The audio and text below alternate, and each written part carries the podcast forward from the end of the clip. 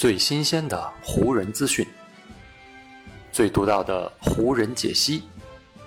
欢迎收听湖人球迷电台。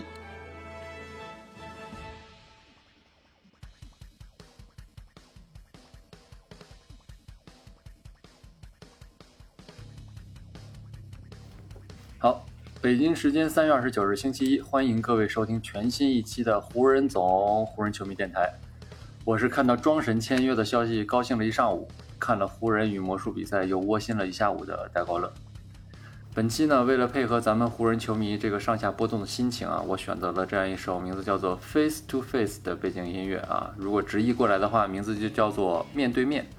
我把这首歌名引申了一下，给它取了一个名字叫做《面面相觑》啊。为什么这么说呢？因为如今的湖人比赛打的真的是让球迷看得难受啊。二十九号上午跟魔术的这一场，我跟另外一位湖人球迷一起看的时候，我俩就经常会有这种面面相觑，不知道该说些什么的情况出现。下面咱们就首先聊聊湖人今天跟魔术的这场比赛吧。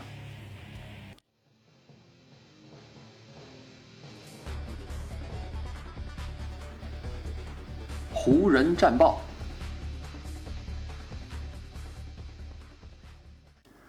跟魔术的这一场是湖人本赛季常规赛的第四十七场比赛。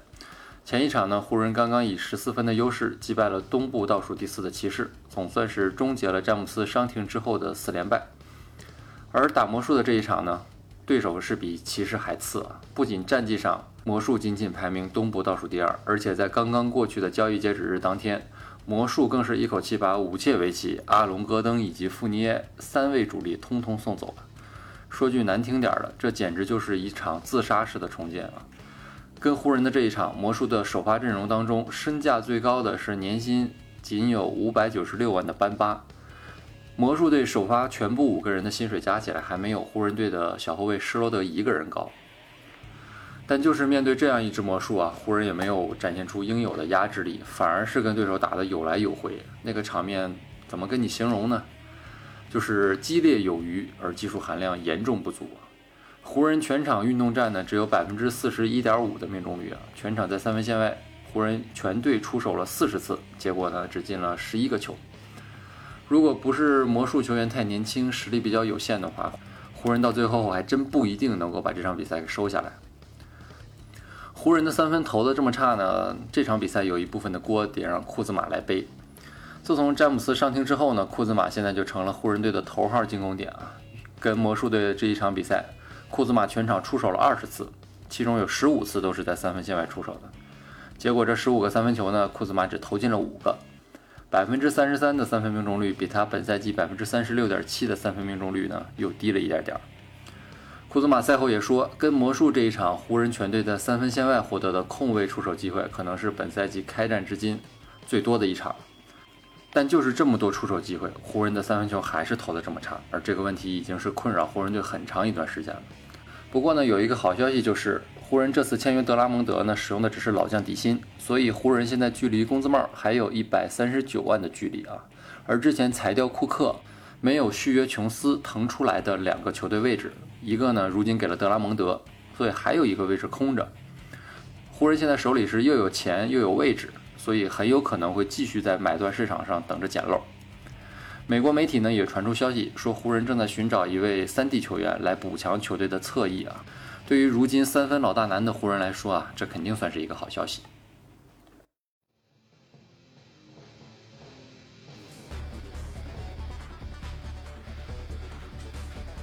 湖人话题。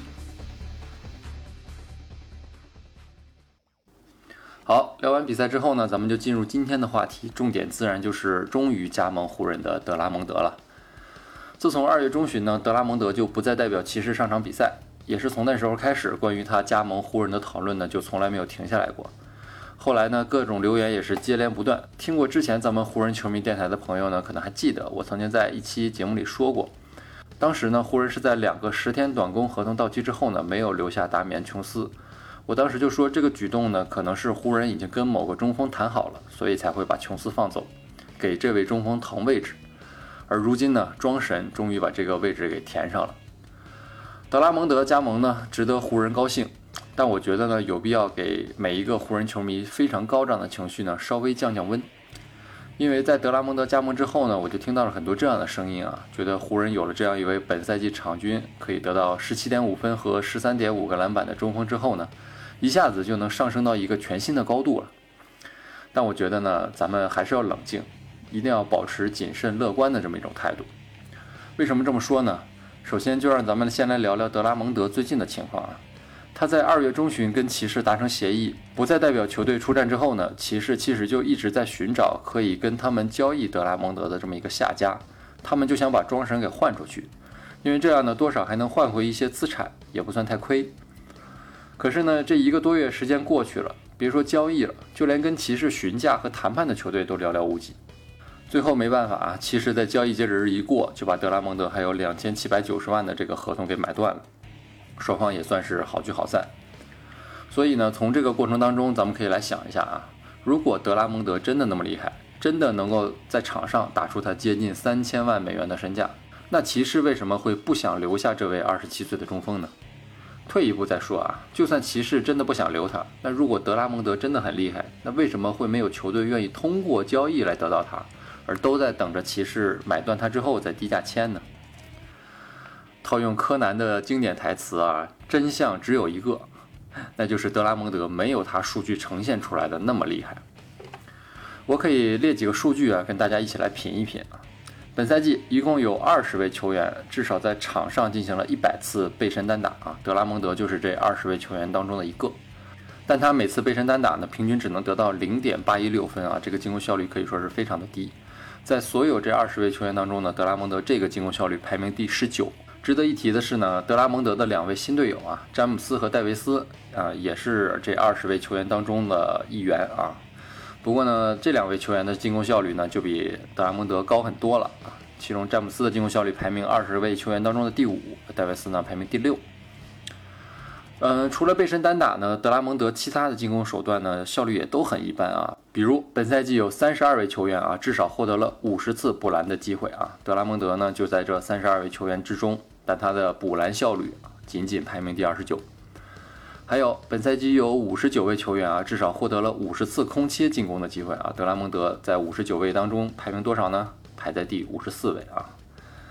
进攻效率不高，那为了保持自己高得分，就必须花更多的出手机会了。德拉蒙德本赛季在骑士打了二十五场，场均获得了多达十五点二次的出手机会啊，这是他进入 NBA 之后生涯最高的记录。结果呢，他利用这么高的出手数，只投出了百分之四十八点四的两分球命中率啊，这个数字已经是他生涯的新低了。另外呢，他本赛季的罚球命中率啊，也是只有百分之五十九点七。不过这个罚球命中率倒是他生涯的第二高啊，我们可以想象他罚球到底有多差了。啊，德拉蒙德是一位内线球员，他平均进攻篮筐的距离呢不会超过一点一三米啊。结果呢，他本赛季的真实命中率只有百分之五十。远远低于本赛季联盟平均的真实命中率百分之五十七点一啊！所以听了这些数据，你是不是可以更好的勾画出德拉蒙德在场上的进攻状态了呢？你是不是也更能明白为什么骑士宁可要买断他，也不想再留他在球队里了？所以你听我说了这么多，是不是开始有点担心德拉蒙德在湖人的前景了呢？其实我觉得这个担心呢，倒也不是很有必要。为什么这么说呢？我来给大家讲讲原因啊。首先，湖人找来德拉蒙德，让他在球队当中担任的角色呢，肯定不会是像骑士那样，肯定不是球队的进攻核心啊。等湖人阵容完整之后呢，外有詹姆斯，内有戴维斯，肯定不会是让德拉蒙德来作为主攻点啊。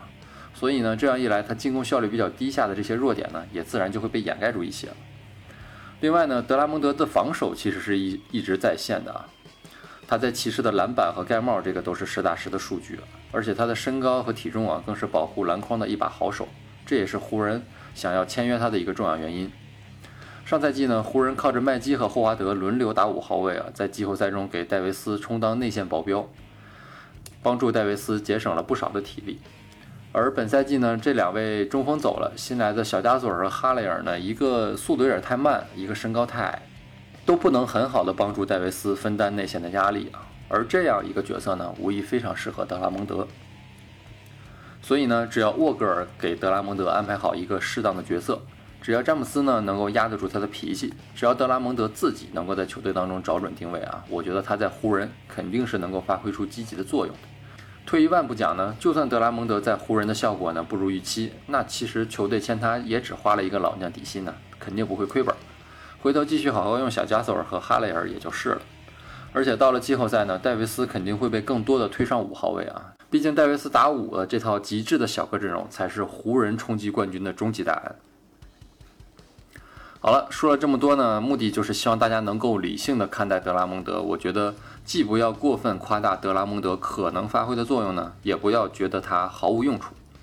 从阵容的角度上来看，湖人这次做了一次非常不错的签约啊，而德拉蒙德呢，能否发挥想象中的作用，就需要时间和比赛来检验了。好，以上就是本期节目的全部内容了。最近几期电台呢，有越来越多的朋友开始通过留言跟我进行交流啊。啊，非常感谢每一位收听和给我留言的朋友啊！昨天詹姆斯那一期的节目底下呢，有一位编号二九五五二九五五五的这个听友朋友，写了这样一条留言啊，他说：“老詹说小塔克是块海绵，殊不知他自己就是一块大海绵。他近些年来学的都是其他球星擅长的招式，啥都会了。现在，呃，这位朋友的评价还是挺形象和生动啊！而且在这位朋友的眼中看来，是不是詹姆斯和小塔克都是很可爱的海绵宝宝？” 非常感谢这位朋友和其他给我留言的朋友啊，也欢迎各位收听节目的朋友能够更多的给我留言，我也会尽可能做到每一条都进行回复啊，期待大家与我更多的交流。好了，那以上就是本期节目的全部内容了，那咱们下一场湖人的比赛，下一期湖人球迷电台再见吧，拜拜。